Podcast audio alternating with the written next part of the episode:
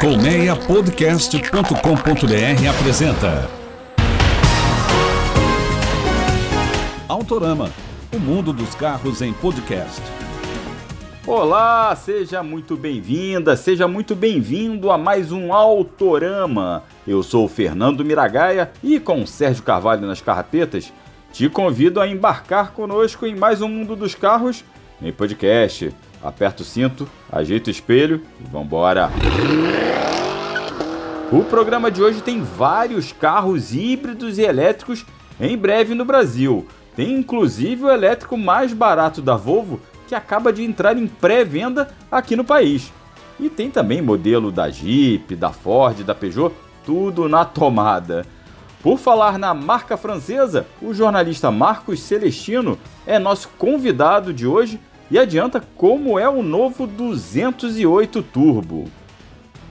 Antes, vai lá no nosso canal no Spotify, na Apple Podcasts, no Google Podcasts ou em seu agregador de áudio predileto. Você também pode ouvir o Autorama nos players do site do Primeira Marcha ou da Automotive Business. Aproveita e nos siga lá no Instagram. Sérgio, engata a primeira e acelera!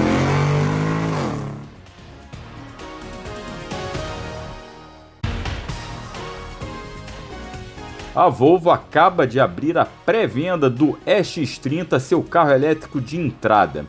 Ele chega ao Brasil em quatro versões e com preços bastante competitivos. Começa em 220 mil reais e vai a 280 mil reais. Esse valor inicial aí é preço de Fiat 500 elétrico e de Hyundai Kona, para você ter uma ideia. O crossover elétrico da Volvo é pouca coisa menor que o XC40 e as quatro opções, as quatro versões, oferecem a mesma potência de 275 cavalos. O que muda é a capacidade da bateria. Nessa versão de entrada mais barata, chamada de Core, isso significa alcance de 344 km. Nas três demais, que são chamadas, né, que tem um sobrenome Extended Range, são 476 km. Lembrando que são alcances pelos padrões europeus, hein? Aqui no Brasil, você já pode descontar nessas autonomias aí uns 30%.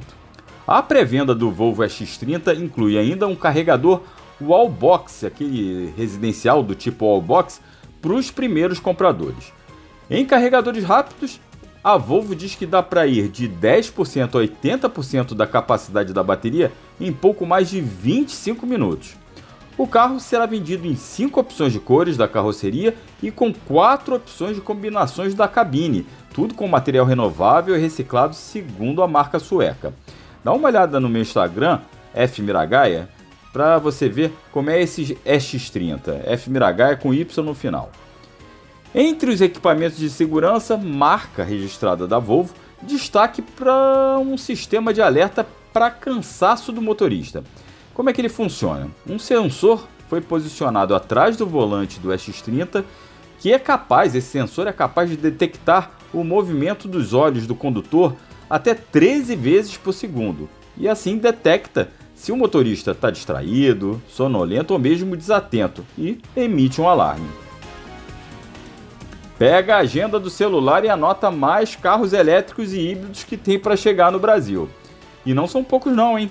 Vamos começar pela Jeep, que confirmou a importação do novo Grand Cherokee em versão híbrida para esse ano. Isso aí, a quinta geração desse emblemático utilitário esportivo chegará entre outubro e novembro em sua versão 4XE, mesma nomenclatura do Compass híbrido.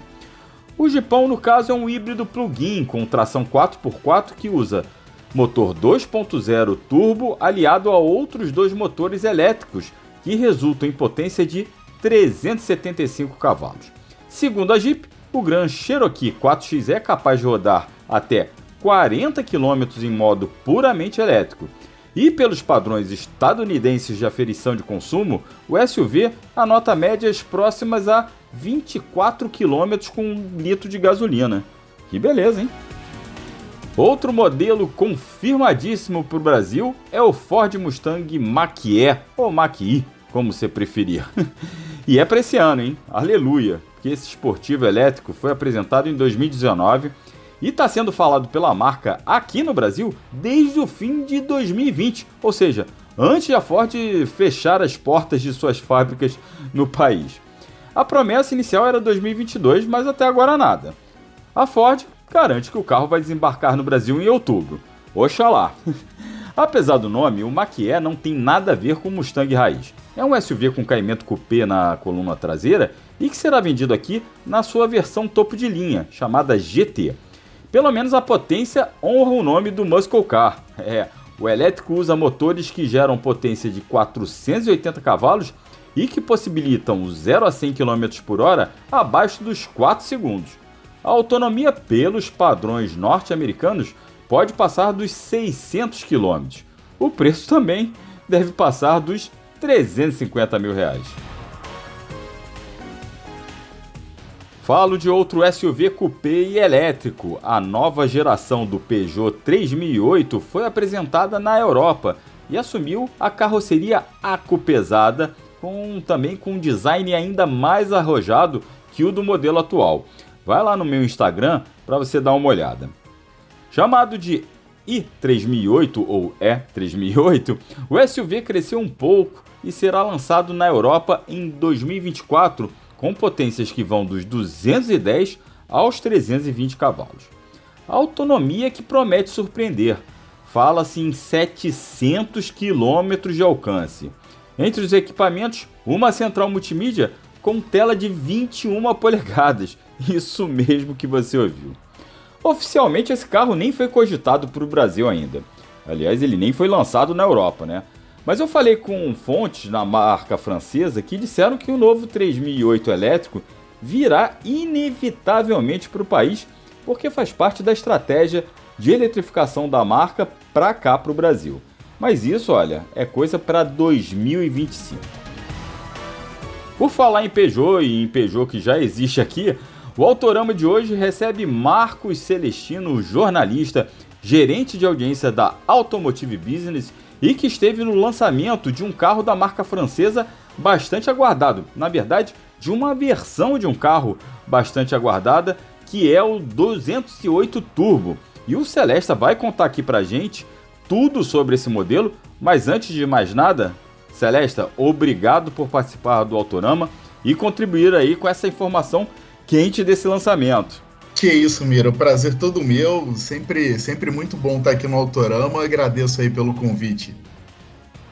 Meu amigo, vamos lá, sem mais delongas, como é que é esse motorzinho 1.0 turbo de origem Fiat, né? Começou aí no Pulse, no Fastback, mas como é que esse motor trabalha aí no 208, que é um carrinho já que era bastante, já tinha uma pegada mais firme, mais esportiva. Como é que foi essa, esse casamento, Celesta? Ah, vamos lá, né, Mira? Assim, a gente teve um contato, nós fizemos aí um, um trecho bem interessante de estrada, né, com, com ele. É, e como você muito bem colocou, esse carro ele já tinha um, um, um chão interessante, né? Era um, é, já era um veículo que, embora é, tivesse aí, né, um, um propulsor, é, isso, né, lá atrás, um propulsor um pouco mais, mais atrasado, mas mesmo, né, com 1.6, né, e com 1.0 Firefly, é um veículo que roda bem. Com esse motor turbo, cara, que, que rende aí, que entrega 130 cavalos, né, no etanol, ele tá super gostoso de guiar, né, embora eu, eu seja é, é, ali um, um crítico a, a, a, transmissão, né? É uma transmissão automática do tipo CVT. É, enfim, é, é, eu acho que é o único pênalti é, em termos de, de dinâmica, tá? Ela deixa, embora ela tenha ali uma simulação de sete, né? De sete marchas, tenha, né, enfim, uma, algumas distinções em termos de modo de condução, é, dê ao condutor essas distinções. É, eu acho que é o único pênalti realmente, mas a suspensão super bem acertada, né? Ela é, na dianteira ela é Mac, na, na, verdade eu ia cometer aqui um ato falho, né? Ela é, ela é pseudo, né? Que ela é pseudo Mac Person na é. dianteira é. e, e, ali na, na, traseira ela tem tem tem as molas helicoidais, né? E, e a casa super bem, cara. Ah, tem os amortecedores também, os, os tele, telescópicos e, e, se não me engano, a travessa deformável, né? Então, assim, é um acerto muito bom, cara, de, de, do conjunto, né? A direção, eu particularmente gosto muito da, do iCockpit, né? Da Peugeot, me agrada bastante. Tem, tem muita gente que não gosta, né? Da, da pegada do volante, né? Verdade, é, eu curto também, eu curto também. É, que muita gente diz que é um volante muito, né, com raio muito, muito, muito curto, né? Mas me agrada bastante. Você ter uma, uma boa visão ali do, do de todas as informações ali do, do, do habitáculo, né? As, as fundamentais para o condutor. E outro ponto também que eu sempre gosto de elogiar no, no 208 e se mantém nesse 208 turbo, né, equipado com esse motor turbo, é, é essa direção elétrica, né? é, que ela é, ela, ela, é muito boa, cara. Ela é, ela é muito direta, ela tem uma progressividade interessantíssima para o segmento. É, acho que também a Peugeot, no caso, acerta muito a mão nessa direção e isso se mantém no, no 208 Turbo. Para mim, realmente, o único pênalti, a única penalidade é a transmissão automática do tipo CVT. Né? Uhum.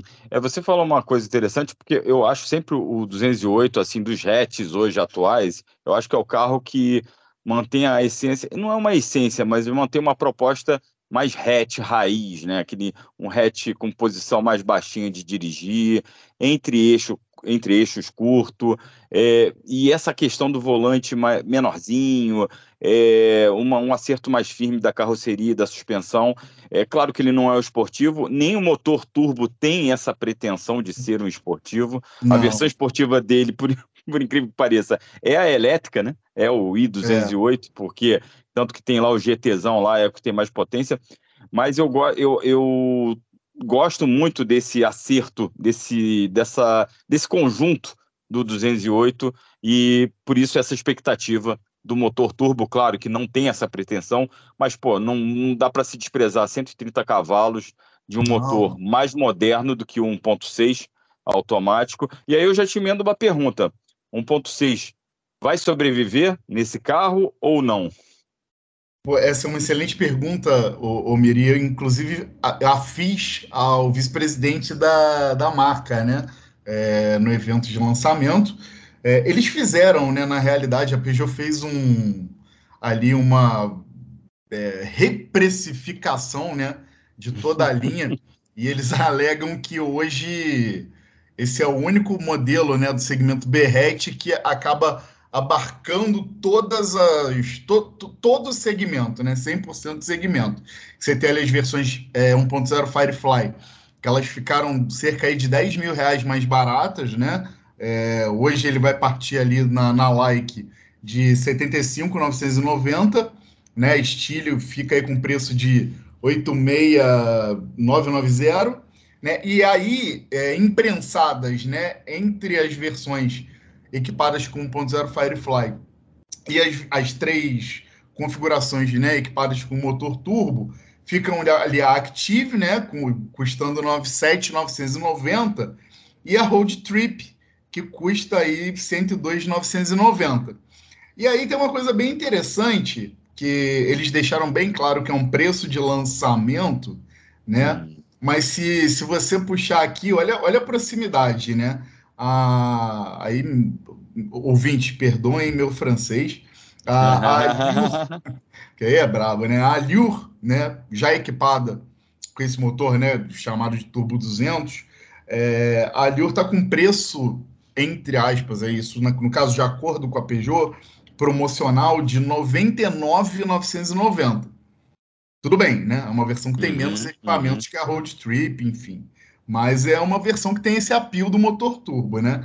A Stile, que é intermediária, ela fica ali com a, a 109,990 e a Griff a 114,990. Ou seja, é, embora a Peugeot diga né, que hoje ela abarca com essa, essas três, esses três tipos distintos né, de motorização, de conjuntos mecânicos, todo o segmento Berrete, assim, a, a, esses modelos equipados com motor 1.6, eles ficam comprimidos, né? Ali na uhum. linha. Tanto que você vê que eles tiveram que baratear muito, né? Os, as versões equipadas com motor 1.0 Firefly e fizeram ali um mandrake entre as 1.6 e, e, as novas versões, né? É, equipadas com motor turbo. É, eu não tenho bola de cristal, Também nem você, não, né? nem ninguém, mas a tendência é que essas, esses, essas versões 1.6 sumam. É óbvio. Pois é. Pois e é. sejam substituídos, inclusive, de repente, por versões mais baratas com 1.0 turbo.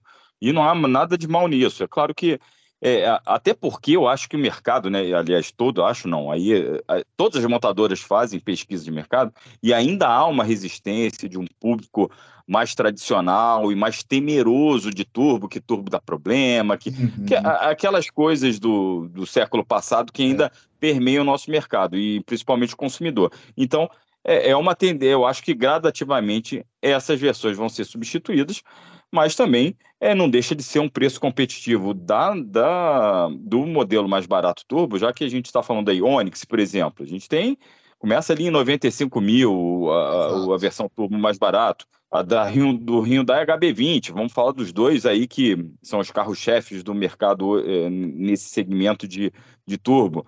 O HB20 aí já começa em mais de 100 mil, o Polo também turbo já começa em mais de 100 mil. Então, é, a Peugeot foi bem cirúrgica, Estelante sabe colocar Estelante, preço, né? É. Vamos combinar, né? Tem é. escola Fiat aí de precificação, como você falou, e eu acho que eles foram cirúrgicos, mas acho que é uma tendência natural esse conjunto 1.6 que já é dos anos 2000, é, começou a ser é, começou a ser produzido em Porto Real em 2003 esse motor, mas já existia na Europa. Então é um carro que realmente já, um motor que já está, é um motor bom para sua época, mas que já dá sinais de cansaço e não tem eficiência, que é uma coisa que os Proconvs futuros, as leis de emissões e, e consumo de eficiência energética futuras, vão mandá-lo para o brejo. Ninguém vai querer queimar sua média ali de eficiência energética com esse motor, né? Não, pois é, exatamente. Eu acho que a tendência é essa, mesmo a gente não tendo bola de cristal, não, não tem como ali é, o, 200, o 208 ele sobreviver com esse, com esse propulsor 1.6, né? Não, não, há necessidade, né? Inclusive Exato. até no mix a gente vai, né? A gente vai começar a notar isso no mix, né? Vamos ver aí uhum. a tendência é que não representa quase, não represente quase nada, né? Exato, é, exato. Mas e, e... Pode, pode completar, Celeste. Não, mas é, é, quanto a. Só para fechar essa questão de, de dirigibilidade, aí, voltando de dirigibilidade, que eu acho que é um ponto também que, que eu esqueci de ressaltar, né? Você tem ali, além da simulação, você tem um modo, né? Que permite troca manual por meio da, da, da, do câmbio, né? Por meio da, da, alavanca, né? Mas mesmo assim, mesmo assim, é, acho que foi realmente um, um, um pênalti, mas é é só essa minha crítica, realmente. O 208 é um veículo que, ao meu ver, é muito bonito, é muito bem equipado, né? Tem, tem hadas, enfim, tem toda aí um, uma, uma lista de equipamentos é, muito, muito bem robusta, muito bem definida e está com preços muito agressivos aí é, e, e, bem interessantes para ter uma, uma, uma maior ainda competitividade nesse segmento, né? Exato, exato. E, Celestino, para a gente encerrar aqui uma coisa interessante, né, que, que vale, eu acho que vale o debate até para a gente também meio que posicionar o leitor para lançamentos futuros. Mas eu brinquei contigo antes da gente entrar no ar, ou antes da gente gravar essa conversa, que é, se, a, por um lado, a Fiat meio que passou a perna, entre aspas, na Peugeot e pegou a Landtrek para se chamar de Titano e vender lá com o emblema Fiat, que é a picape média que chega ainda esse ano. É, por outro lado, a Peugeot meio que passou a perna também, entre aspas, são todas do mesmo grupo, mas foi o primeiro hatch compacto né, do grupo Stellantis, foi o da Peugeot, que estreou o motor 1.0 turbo, que é aguardado aí no Fiat Argo, é aguardado no Citroën C3, e mas ficou com a Peugeot, que chamou para si. Exato, essa, essa, essa, brincadeira é muito válida, Mira. E tem uma outra, outra questão bem interessante, e aí a gente vê né, que a gente começa a, a, a notar que essa sinergia, né, ela vem sendo ainda mais aprofundada, né, entre a antiga FCA e a antiga é, PSA, É, quando você vê, por exemplo, o, o 208, ele é o primeiro carro da Peugeot a ter ali é, é, é disponível né, para os clientes é, um kit de personalização ali, uma personalização da Mopa. Da Mopa. Né? Então, uhum, é, uhum. é né, além de ter roubado, entre aspas, né, é, esse motor turbo, né, que, que é, acho que a gente não mencionou, é, é, é, é, é cria de Betim, né, esse motor. Sim, sim. É, cria uhum. lá de Betim. Além de ter roubado esse, esse motor, né, esse propulsor, a Peugeot agora tem, o cliente Peugeot agora tem a possibilidade de, de personalizar seu veículo, seu 208, com, com itens da Mopa, né? Que é uma, sim, que é uma marca sim. intrínseca ali a, a, praticamente a história da Fiat, né? É, do, do, grupo FCA. Da, né? da, da Chrysler, FCA. né? Depois da FCA, Chrysler, exatamente. Exato, do grupo FCA, né? Então é bem interessante isso também, a gente vê esse aprofundamento da, da sinergia entre as duas entre as duas ex, né? A, ex, a antiga FCA uhum. e a uhum. antiga PSA, né? Exato. E assim, pegando aquela frase, né? Errado eles não estão, porque se você pensar bem, é, para um posicionamento de mercado, ainda mais aqui no Brasil, é, você colocar uma picape é, que era Peugeot, na verdade é uma picape chinesa da Dongfeng, mas ok, Sim. era da Peugeot, a Peugeot que tinha feito a parceria, PSA, Peugeot Citroën, que tinha feito a parceria com a Dongfeng, que fez essa picape, a Landtrack, que é vendida na América do Sul como Peugeot. Mas para o Brasil, a reputa a, a, né, o know-how que a Fiat criou com o Strada e agora com recentemente com a Toro para vender essa, essa Titano é mais do que certíssima. Eu acho que eles foram muito certos nessa estratégia. Ao mesmo tempo, né, com na, a PSA já que já tinha virado a chave de tornar a Citroën uma marca um pouco mais popular e a, e a Peugeot, né, é, uma marca aqui mais sofisticada entre aspas, né, mais mais premium dentro desse segmento de faz todo sentido você colocar esse turbo no 208 e, quiçá, deixar o Argo sem, tá? Não, não vejo, não, não me causaria nenhuma estranheza, porque você vai pontuar muito bem as marcas nesse, nesse portfólio, né? Claro que em algum momento o Argo vai adotar esse motor, como o C3 também, mas nesse primeiro momento, para mim, faz todo sentido esse, essa movimentação da Peugeot e da Stellantis de colocar 1.0 turbo na linha de hatch compact primeiro pelo 208. Demais, e, e é, é, aquela questão, né, Mira? Uh, a própria, o próprio pessoal da Peugeot, enfim, né, o próprio pessoal da Stellantis é, comentou no evento que não há o mínimo risco de, de canibalização, né? Uhum. É, o 208 ele não vai roubar a venda do Argo e o, o Argo tampouco vai roubar a venda do 208.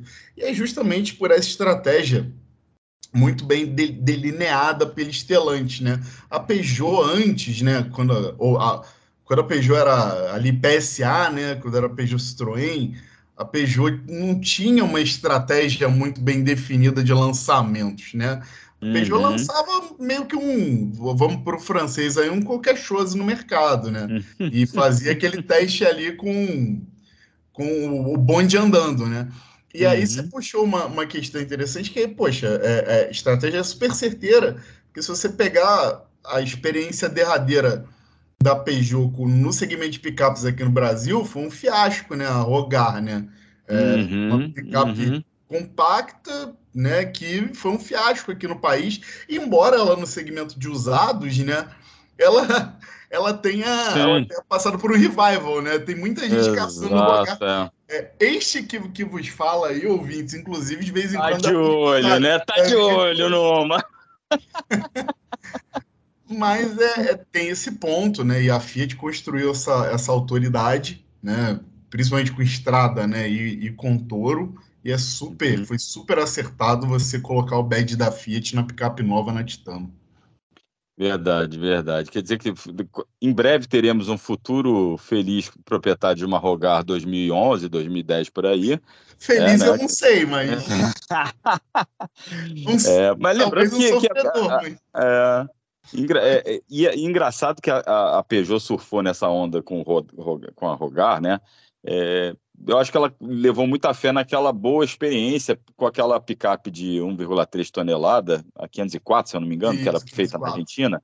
uma toda quadradona, que fez muito sucesso, porque era diesel, barata, tinha uma capacidade de carga absurda em relação às, às picapes na época, mas a Rogar já enfrentou um outro, uma outra situação de mercado e é um segmento muito complicado, que já era dominado pela estrada, você tinha outros players lá que, que nem a Ford aguentou, imagina pois a Peugeot é. aguentar um tranco desse, mas é. É, aprenderam com os erros, acho eu, e é a vida que segue, agora temos usados aí. Você ainda vê algumas rogar no Galeão, no aer... em operação no aeroporto de Galeão, até pouco tempo atrás você via, não sei se ainda tem lá, mas você via ali pela, pela Infraero, era muito, era muito interessante. E agora você vai ter uma aí e eu quero dar uma volta. e, e, tem outra questão, né, Mira, que assim, a, a Peugeot, isso é muito interessante também, só para a gente fechar essa, essa, essa questão, né, eu falei feliz ou sofredor, até porque a Peugeot ficou com essa pecha, né, é, de lá da, do, do, início né, de suas, suas atividades aqui no Brasil, é, por conta do pós-venda, né? Que é, realmente hum. era um pós-venda muito deficitário. Né? Mas isso veio mudando, isso antes ainda, né? Na época de PSA, né? Ainda a Peugeot já estava tentando mudar isso. Só que é interessante é, o quanto que, que essa pecha, o quanto que isso ficou mesmo, né? porque no, no lançamento né, da, do 208, a Estelante, né, a Peugeot no caso, voltou a reforçar que o pós-venda é sensacional. É, eles, inclusive, apresentaram lá um plano é, de três revisões pelo preço de um para toda a linha, a exceção, claro, né, do, do E 2008, né, que é um outro produto, né, mas uhum. ali você pega, é, deixa eu pegar até a minha cola aqui para a gama do 208, é, o pacote de três revisões, né, de 10, a, de 10 mil a 30 mil, né, ou 36 meses, fica ali por 530 reais.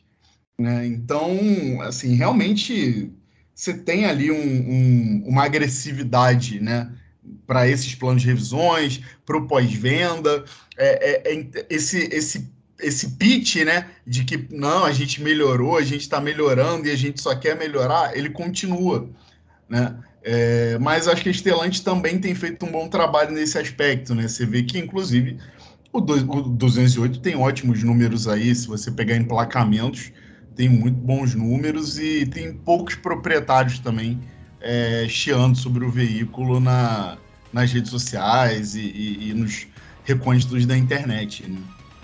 É verdade, verdade. É isso, meu caro. Eu te agradeço aí pela essa mais do que especial participação aí, trazendo informações sobre essa nova versão do Peugeot 208.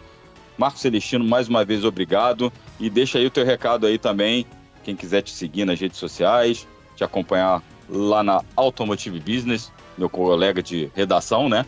Então, deixa teu recado aí, meu amigo, por favor.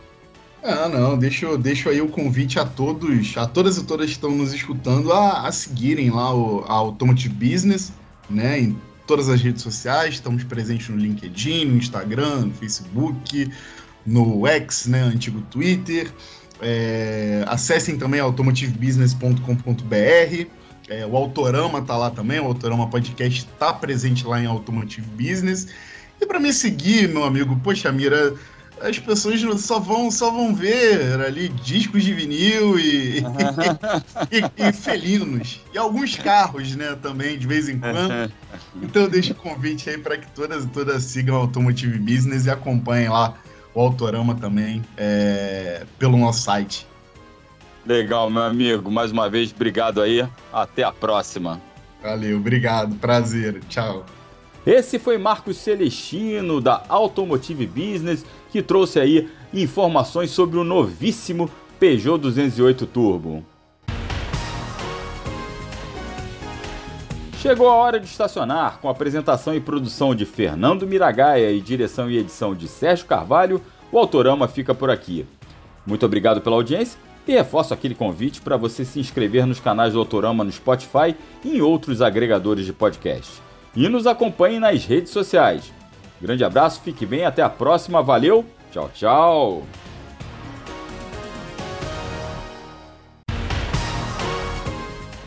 Autorama, o mundo dos carros em podcast. Uma produção colmeiapodcast.com.br. Colmeia Podcast, o rádio do seu tempo.